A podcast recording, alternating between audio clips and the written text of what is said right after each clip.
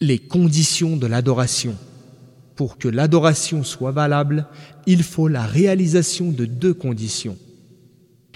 Premièrement, vouer sincèrement et exclusivement l'adoration à Allah sans rien lui associer. Deuxièmement, suivre et imiter scrupuleusement la sunna du messager d'Allah, paix et salut d'Allah sur lui. Ceci, conformément à la parole divine,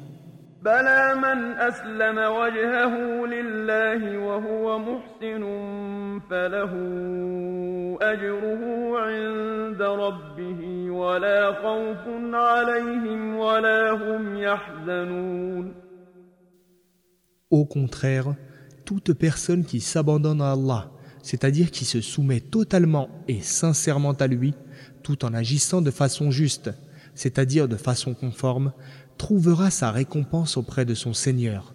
Ceux-là seront sans crainte et sans tristesse. Verset 112 de la sourate La Vache. Le sens de qui s'abandonne à Allah est réaliser le monothéisme strict et pur en vouant son adoration exclusivement à Allah. Quant à l'expression tout en agissant de façon juste, elle veut dire se conformer à la loi divine et à ce qui est prescrit dans la sunna du messager d'Allah, paix et salut d'Allah sur lui.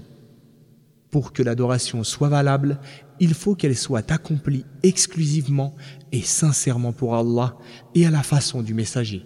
Se conformer à la sunna du prophète, paix et salut d'Allah sur lui, concerne uniquement les adorations stricto sensu comme la prière rituelle, salat, le jeûne et les formules de louange, dhikr.